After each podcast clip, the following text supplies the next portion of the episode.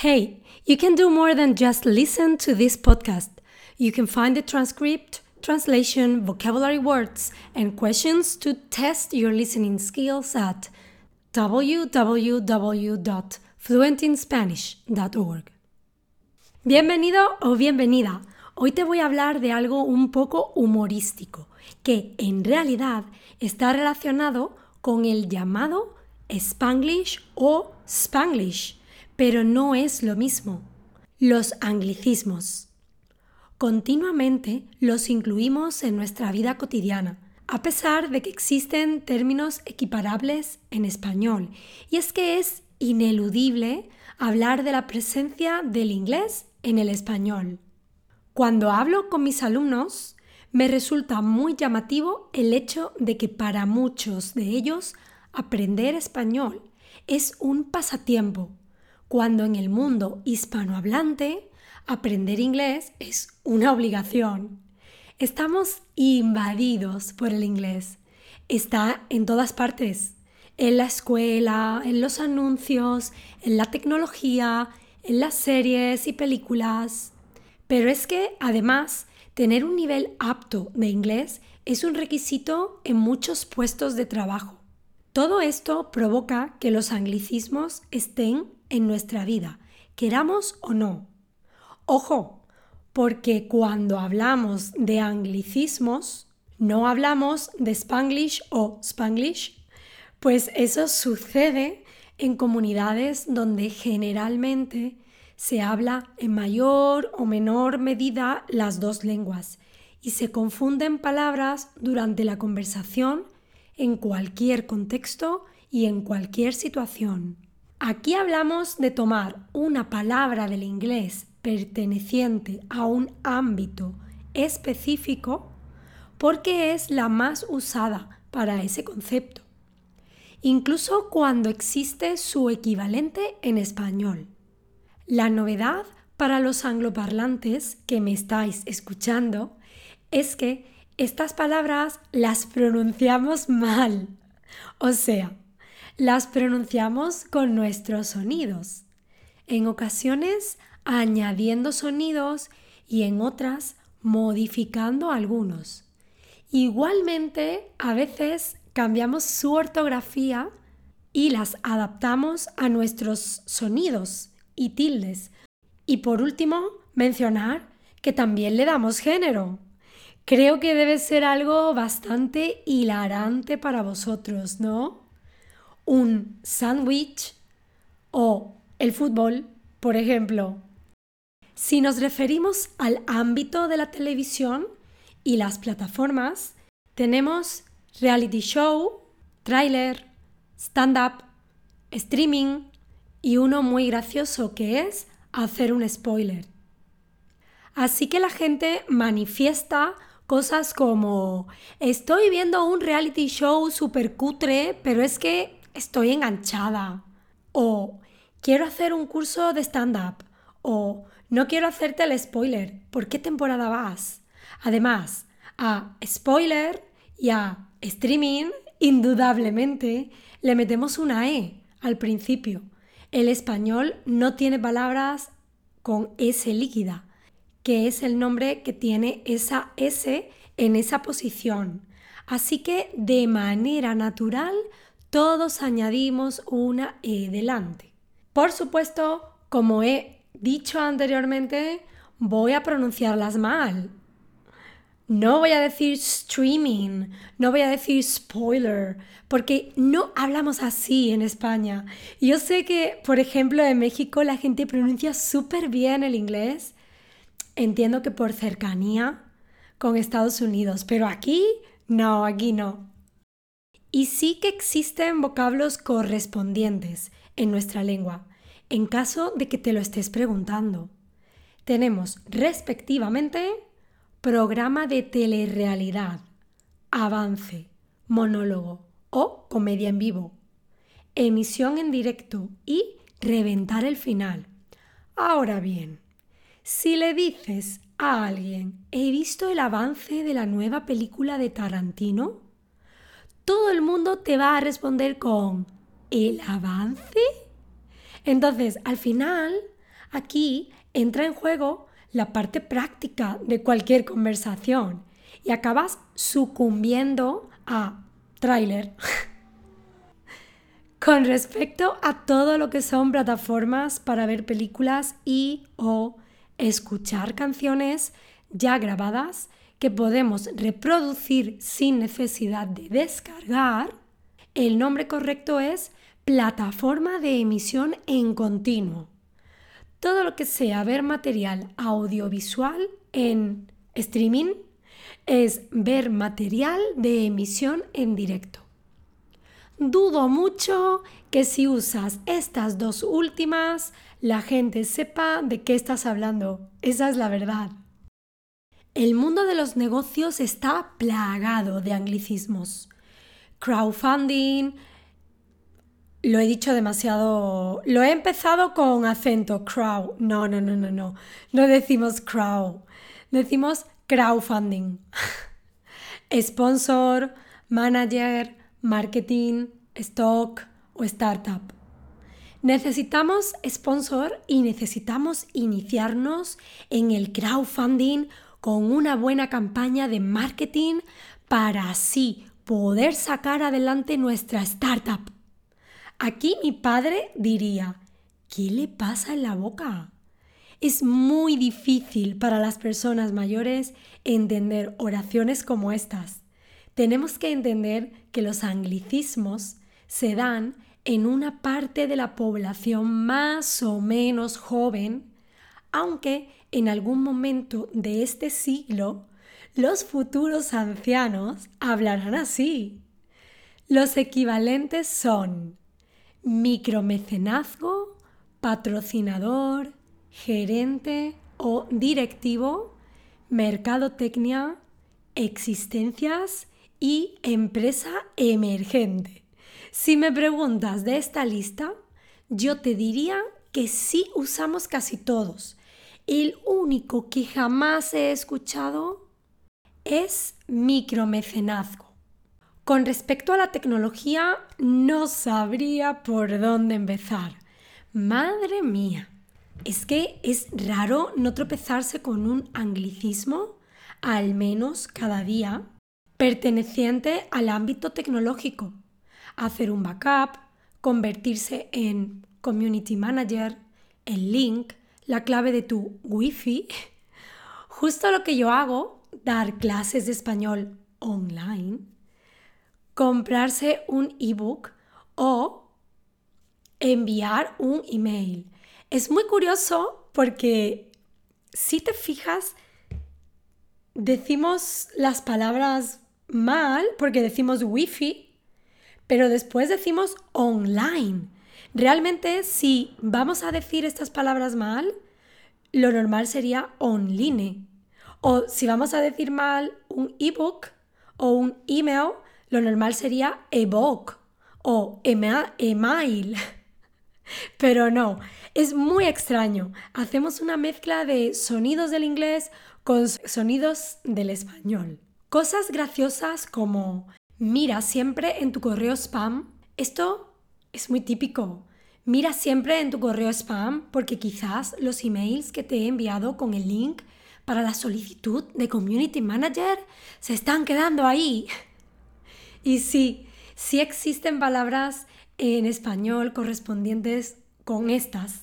Respectivamente con las mencionadas tenemos hacer una copia de seguridad, gestor de comunidades, enlace, la red inalámbrica, en línea, libro electrónico, correo electrónico y correo basura.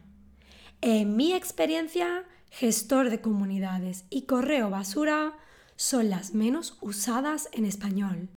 En referencia a todo esto del mundo de la tecnología, se da la coincidencia de que tengo en mi entorno, en España, a personas que trabajan para empresas internacionales.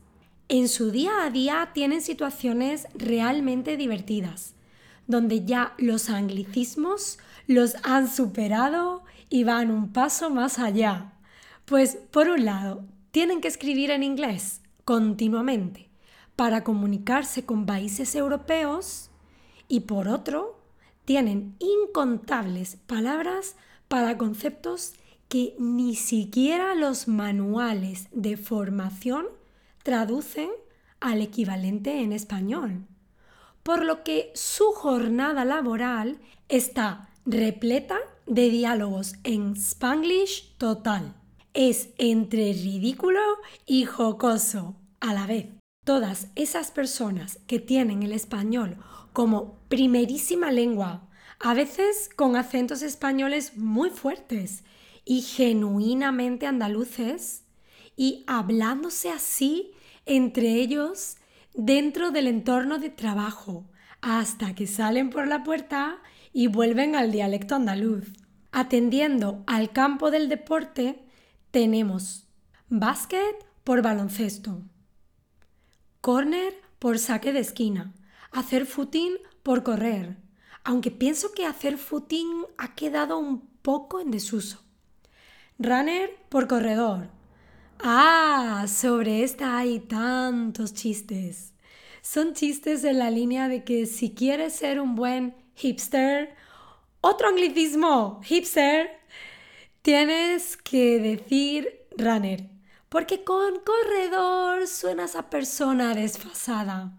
¿A qué no eres trendy?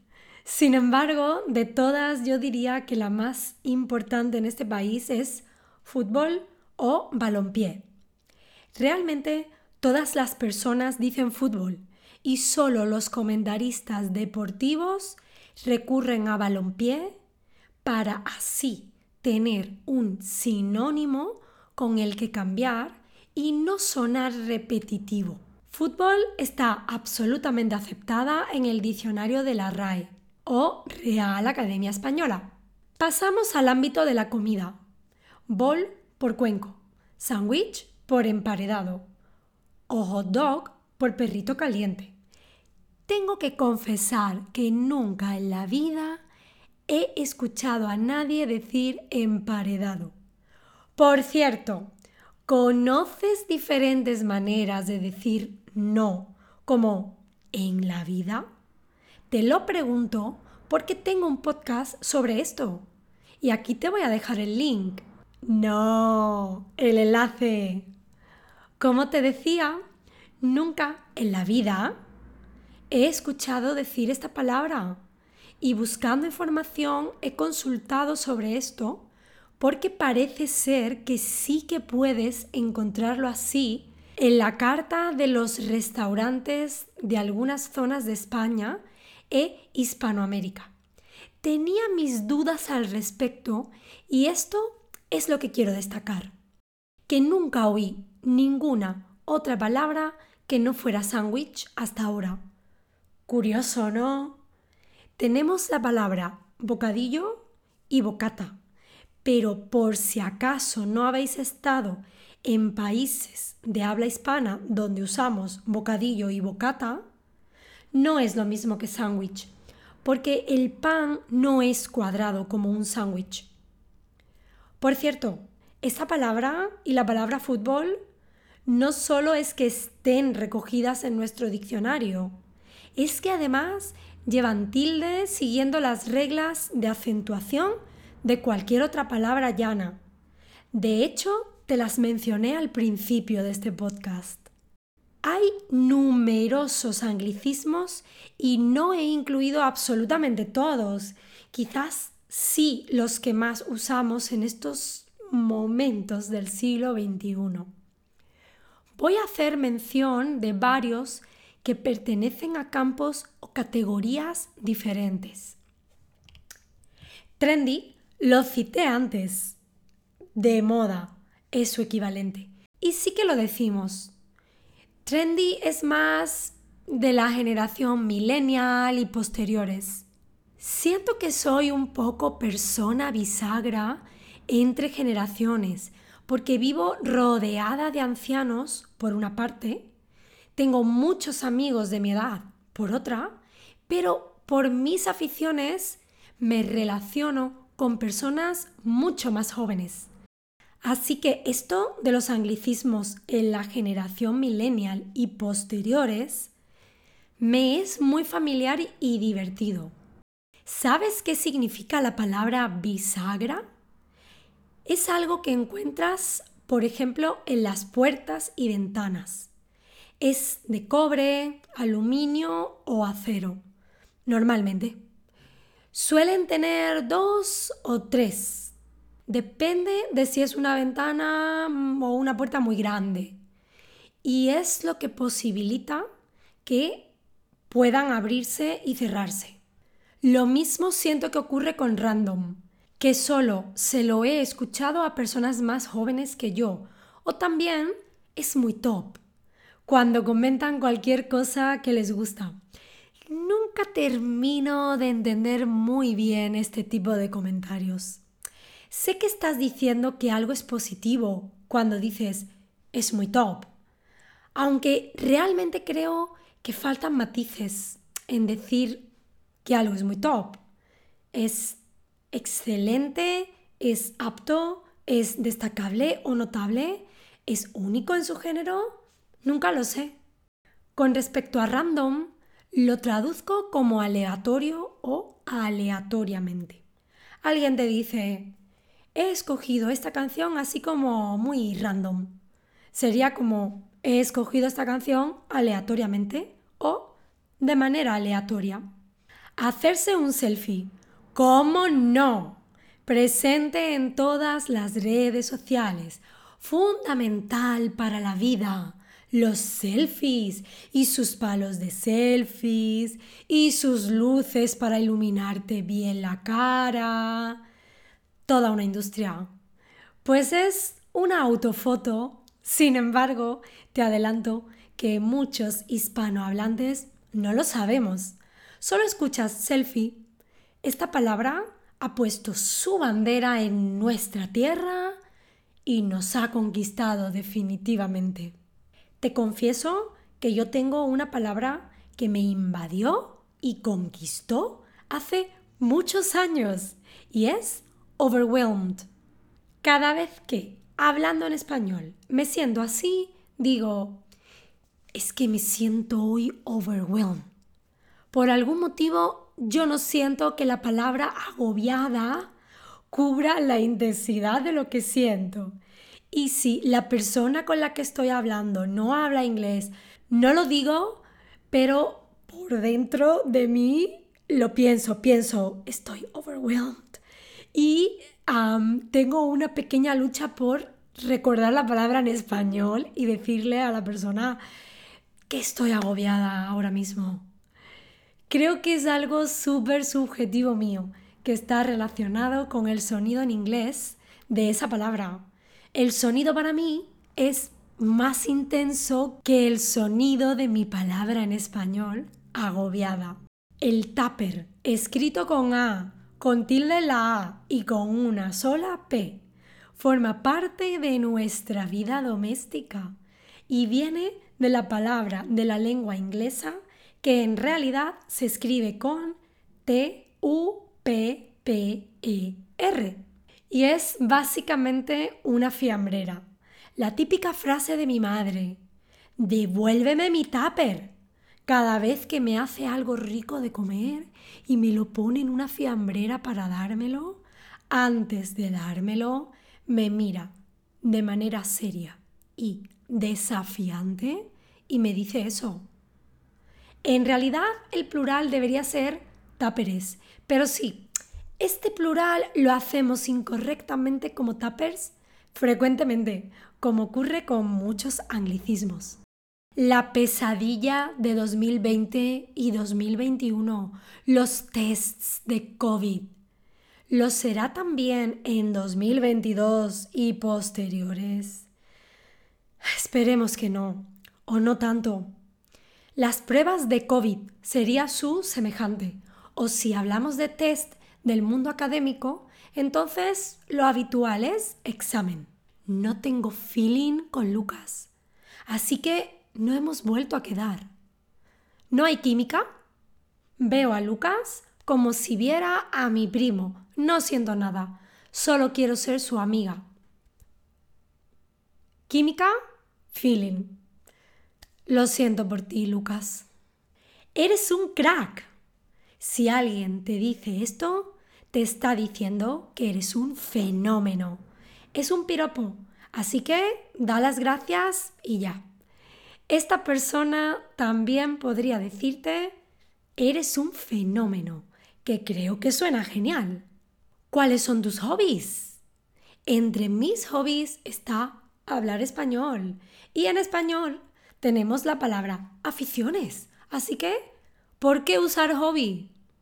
Afición. ¿Tienes amigos que son muy fashion? ¿O tus amigos son más clásicos?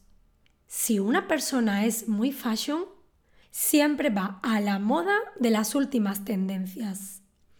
El correspondiente es ir a la moda o estar de moda.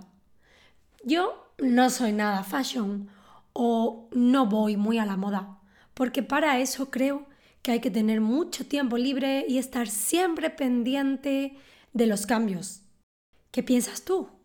Una vez compré entradas para la zona VIP de un concierto y me encantó porque podía ver al cantante de cerca. En este caso es la zona preferente. También las discotecas suelen tener una zona preferente para estar con tus amigos y beber mucho alcohol. Siempre me he preguntado por qué estar con tus amigos en ese área y beber mucho alcohol te hace una very important people. Me pregunto si en el país en el que vives también es así en las discotecas. Y bueno, hasta aquí una dosis de anglicismos. Espero que hayas aprendido vocabulario nuevo y que no te vayas con la sensación de overwhelmed. Recuerda que en mi webpage tienes la transcripción, la traducción, el listado de vocabulario y un test para comprobar tus respuestas. Y si te gustó, por favor, comparte el link entre tus amigos y conocidos. Muchas gracias y que vaya bien.